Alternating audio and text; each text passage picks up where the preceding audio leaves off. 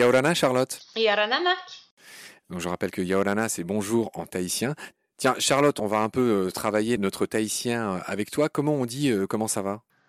Alors, Meite, et en face, on doit répondre si tout va bien, Meite Roa. Meite, Meitero. Ah bah je retiens ça pour nos futurs épisodes. Charlotte, on va continuer nos familles de cétacés. On avait la dernière fois parlé des mysticètes, c'est-à-dire les grosses baleines à fanon. Et aujourd'hui, on va dévoiler toutes les familles d'odontocètes, c'est-à-dire les cétacés à dents. Grosso modo, les orques, les cachalots, les dauphins, hein, pour faire simple. Ça. Et donc, on va commencer par la famille la plus connue d'odontocètes, ce sont les delphinidés qui regroupe évidemment les dauphins et les orques. Je veux bien que tu développes un peu cette famille la plus célèbre. Hein. Peut-être que c'est là qu'il y a le plus d'espèces d'ailleurs dans cette famille. Oui, c'est la famille dans laquelle il y a le plus d'espèces et qui est suivie de près par euh, la famille des baleines à bec dont on parlera.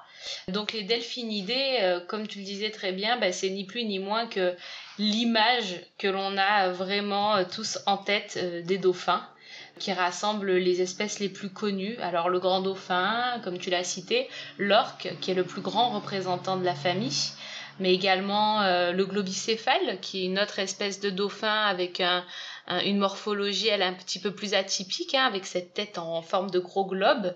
On y retrouve aussi le dauphin à long bec, un vrai acrobate, un tout petit dauphin.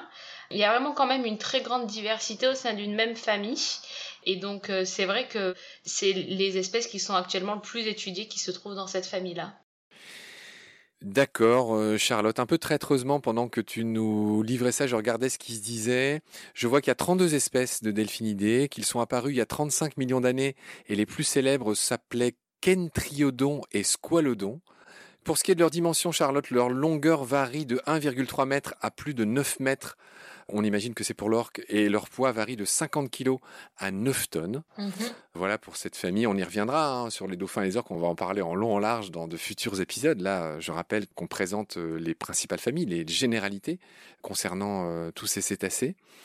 Voilà, bah en tout cas pour les delphinidés, tout de suite envie d'attaquer, d'en dire plus euh, sur les delphinidés, flippers, hein, Tursiops truncatus, enfin le célèbre bottlenose, le, le grand dauphin, hein, tout simplement, je crois que ça s'appelle cette espèce le dauphin blanc et bleu, le dauphin commun. Enfin, il y a beaucoup de dauphins en France, on le sait peu.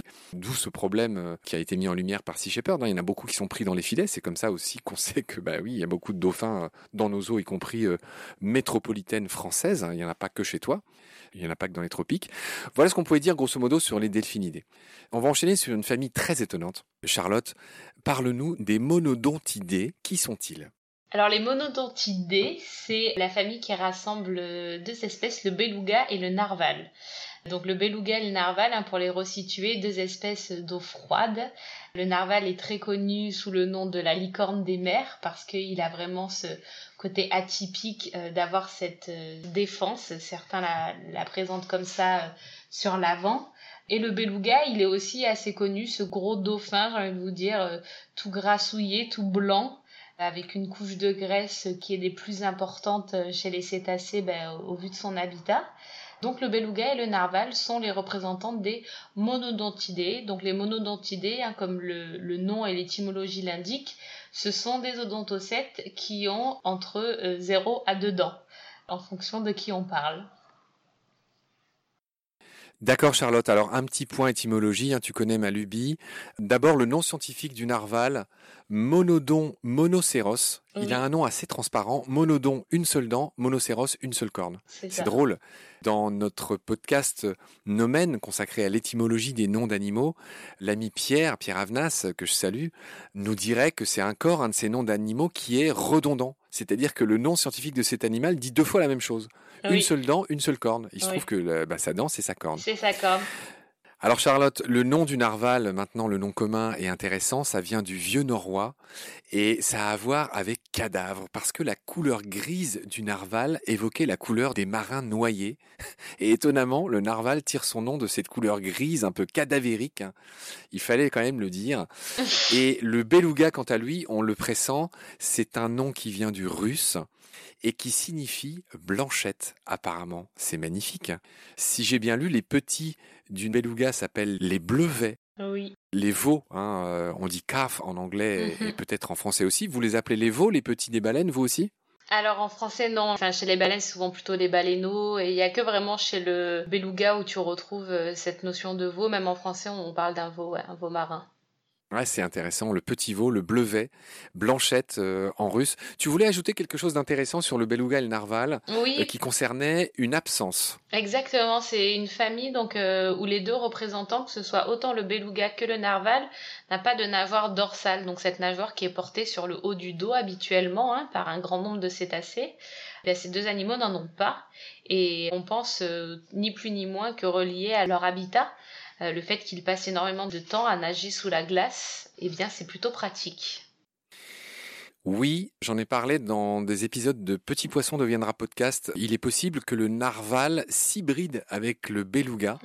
L'animal qui résulte d'une telle hybridation s'appelle le narluga. Le narluga. J'invite les auditoristes à regarder à quoi ça ressemble. C'est arrivé à l'état sauvage. Hein. Ils vivent ensemble, ils vivent dans les mêmes régions, donc ce n'est pas euh, forcément étonnant. Et voilà, dire aussi que le beluga euh, est surnommé le canari des mers. Il a des chants qui sont extraordinairement complexes, qui sont très étudiés. Tu me le confirmes? Exactement, c'est un peu le grand bavard des océans. Quand ils se mettent tous à vocaliser en surface, enfin tu les entends vraiment et il y a une, diversité de sons. C'est un langage qui est très très complexe, qui a donné naissance à beaucoup beaucoup d'études scientifiques. Et tu vois, je vais réaliser la prouesse de faire de l'autopromo euh, pour les trois podcasts, pour, même pour les, bah oui, pour les trois petits frères de Baleine sous Gravillon dans le même épisode. Puisque, mais je pense que ça, ça a une vraie valeur puisque dans les épisodes qu'on avait fait dans Combat avec Christine Grandjean, que je salue aussi, de cétacé, le beluga a le triste privilège d'être le premier cétacé qui avait été retenu prisonnier dans un bac pour amuser les foules. Je crois que c'était aux États-Unis à l'époque. Et il me semble que c'est le premier cétacé prisonnier dans des parcs aquatiques. Je voulais le signaler au passage et saluer Christine. Est-ce que tu veux ajouter quelque chose sur nos amis les narvals et les belugas Eh bien non. On va pas faire de jaloux, on avait dit euh, monodon monocéros, ça c'est le nom scientifique du, du narval. Celui du beluga, c'est Delphinapterus leucas, qui renvoie à cette idée de blanc. Hein. Leucas, euh, le site, le sisme, sous ces noms-là, signifie, enfin renvoie à cette étonnante couleur ou absence de couleur du beluga qui est, bah, comme chacun le sait, entièrement blanc. Charlotte, on va enchaîner sur la famille suivante, très connue aussi, les phocénidés. Alors ça s'écrit F-O-C-O-E dans l'eau, N-I-D-A-E. Et je te laisse nous dire qui sont les phocénidés. Alors les phocénidés, c'est la famille qui réunit les espèces de marsouins les marsouins, on a tendance à les mettre assez spontanément chez les dauphins, chez la famille des delphinidés, à les considérer comme des petits delphinidés, mais ils ont bel et bien leur famille à part entière. Je sais pas d'ailleurs, Marc, si tu sais ce qui les différencie, les marsouins, des dauphins, des delphinidés. Je sais pas si tu as la réponse, mais moi j'en vois une, c'est l'absence de rostre. Exactement. Donc ça, c'est la première ah. chose. Voilà, c'est que les delphinidés... On l'avait pas préparé, hein. ça paraît très téléphoné, mais on l'avait pas préparé. c'est que les delphinidés, ils ont vraiment ce rostre qui est très allongé, alors que chez les marsouins, on parle pas vraiment d'absence de rostre, mais plutôt d'un rostre arrondi, très très très court. Il y a également bah, la forme de leur nageoire dorsale qui n'a rien à voir. Tu as une dorsale beaucoup plus triangulaire chez le marsouin que chez le dauphin. Et leurs dents, des dents beaucoup plus pointues chez les delphinidés que chez les phocénidés. Les phocénidés, on a des dents beaucoup plus rondes, des dents qu'on dit euh, spatulées. Ce que je voulais préciser également, c'était que les marsouins, on les assimile souvent, comme je te dis, à des petits dauphins, mais il y a des marsouins comme le marsouin de Dalle, par exemple, qui est un cétacé de très grande taille, hein, pas du tout euh, de ce qu'on aurait en tête. Le marsouin qu'on a souvent en tête, c'est le marsouin commun. Mais le marsouin de Dalle, donc le plus grand représentant de la famille, il peut avoisiner... 2m50. c'est ça, ouais. Il me semble les 2m50 un tout petit peu plus de 2m50. Donc euh, on est quand même sur des animaux euh, d'une belle taille. D'accord. Alors moi, je voudrais payer mon hommage à Pierre Avenas, avec qui euh, j'anime euh, l'émission euh, Nomen, qui s'intéresse à l'origine des noms des animaux. Celui du marsouin est, absolument savoureux. Il est génial. Marsouin vient de cochon de mer. c'est un mot qui viendrait du scandinave marsvin, ce qui veut dire mar, c'est la mer, svin, schwein, etc. Toutes ces racines signifient le cochon. Donc le marsouin est assimilé au cochon de mer.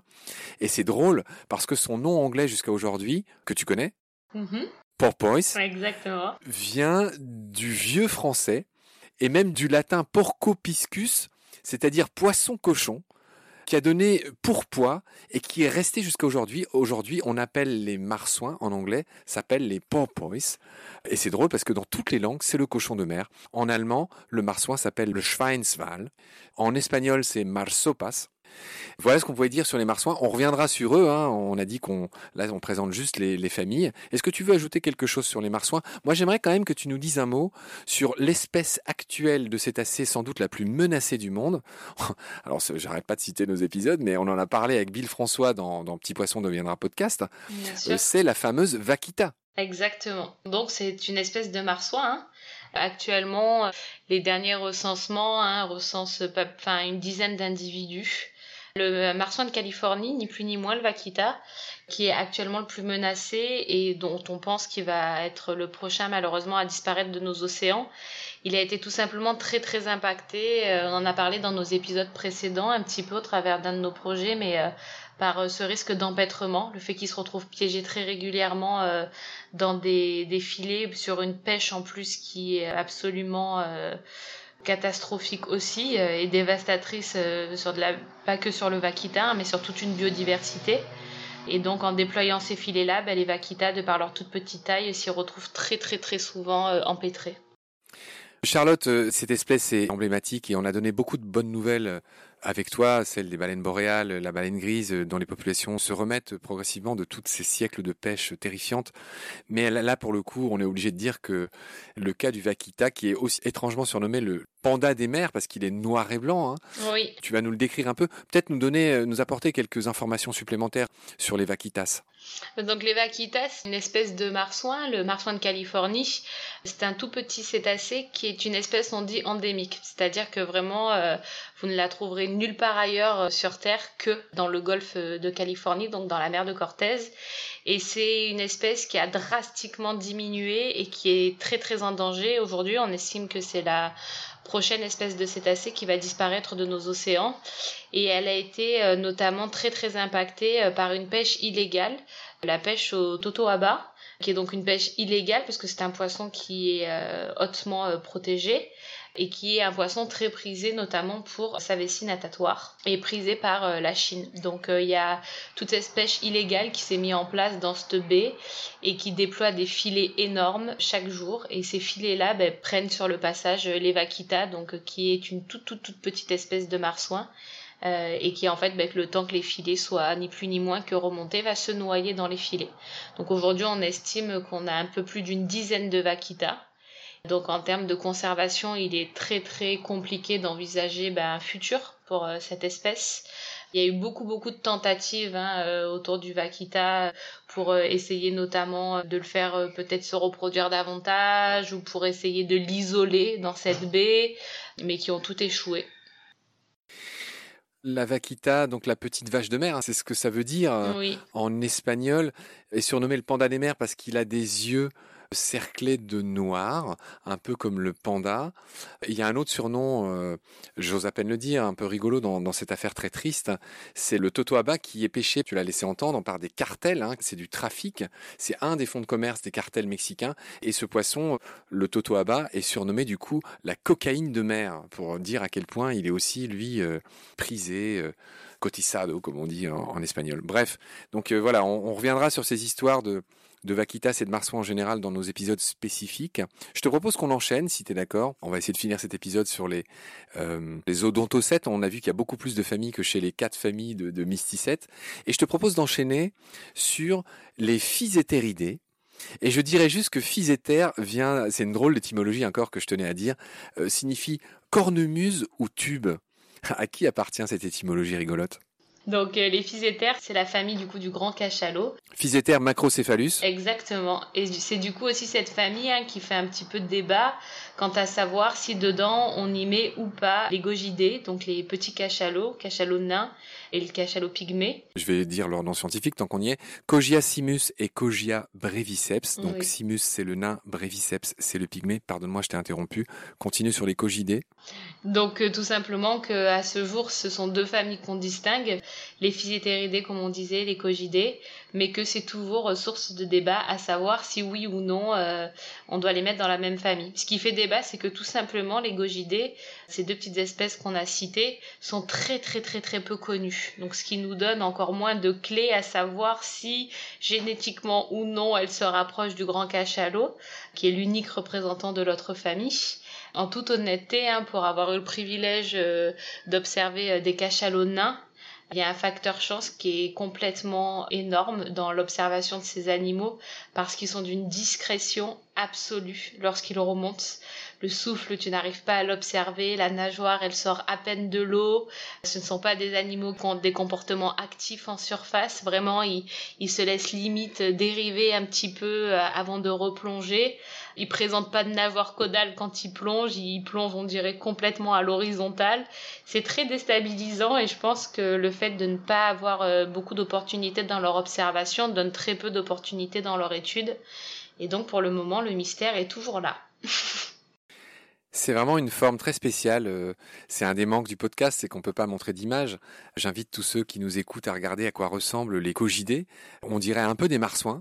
Ils ressemblent pas du tout à leur, euh, leurs parents, entre guillemets, le, le macrocéphalus, le célèbre cachalot dont on a parlé avec François euh, Sarano. Effectivement, c'est vraiment des animaux, bah, merci de m'avoir appris tout ça. en plus d'être rares et difficilement observés et très peu étudiés, ils ont vraiment une physionomie très étrange pour les cétacés j'invite tous ceux qui nous écoutent à, vérifier ça. Si tu es d'accord, Charlotte, roulement de tambour. Alors, on a dit qu'il y avait dix familles d'odontocètes. Je te propose qu'on aborde une autre famille, en l'occurrence celle des baleines à bec, qui s'appelle, c'est assez joli, les Iphiidés. Ça s'écrit avec un Z, Z-I-P-H-2-I-D-A-E, les Iphiidés, baleines à bec. Alors, on en a déjà un peu parlé, et c'est le moment pour toi de nous en dire plus euh, sur ces espèces. Alors bah, les Iphidés, donc qui représentent les baleines à bec, c'est vrai que euh, on n'est ni plus ni moins que sur un euh, très gros dauphin. C'est des individus qui peuvent mesurer donc euh, de 4 mètres pour les plus petites espèces jusqu'à un peu plus de 12 mètres. La baleine à bec la plus étudiée, hein, la plus connue, c'est la baleine à bec de Cuvier, qui a notamment, on en parlait dans un de nos épisodes précédents, qui détient le record d'apnée. Une autre espèce de baleine à bec qui est assez bien connue, c'est le mésoplodon, le mésoplodon de Blainville.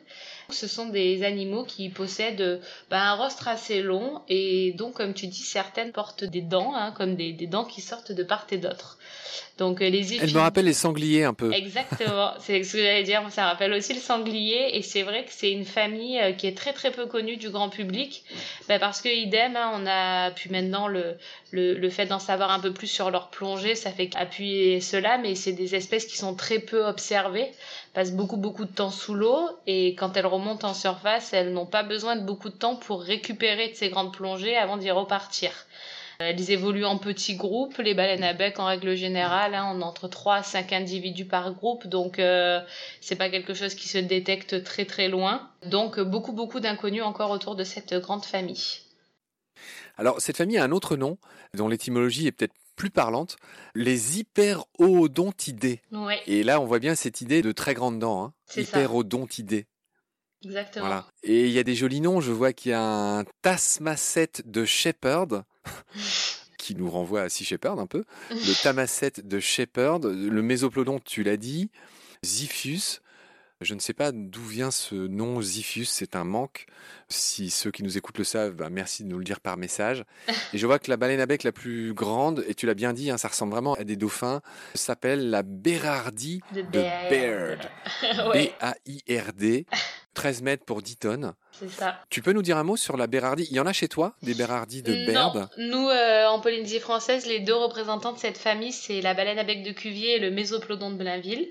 La Bérardie de Baird, c'est un spécimen euh, qui a été observé pour la première fois, il me semble, en mer de Bering, et qui est donc pas du tout dans la région du monde dans laquelle je vis qui vit dans l'océan Pacifique mais nord, du côté de la mer du Japon et euh, dans le sud de la mer d'Okotsk. d'Okotsk. D'accord, Charlotte. Écoute, on a fini euh, de parler des odontocètes qui vivent dans les océans, c'est-à-dire dans l'eau salée, et je te propose qu'on garde les espèces d'odontocètes d'eau douce pour un prochain épisode. Maruru, Charlotte, Nana. Maruru, Marc, Nana.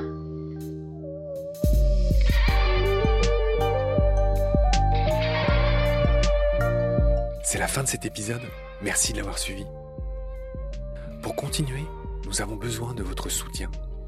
Et vous pouvez nous aider simplement, en quelques clics gratuitement. Il suffit par exemple d'utiliser le moteur de recherche solidaire Lilo. Ainsi, chacune de vos recherches sur Internet générera des gouttes qui seront reversées au projet de votre choix, comme Baleine sous gravillon par exemple. Vous pouvez par ailleurs vous abonner à nos podcasts comme d'habitude, partager les liens, devenir adhérent de l'association BSG ou encore faire un don sur Helloasso ou sur Tipeee. Grand merci par avance. Je remercie tous mes équipiers pour leur aide précieuse. Je vous retrouve bientôt pour de nouveaux épisodes. Et d'ici là, prenez soin de vous et de ce qu'il y a autour de vous. Merci. À bientôt.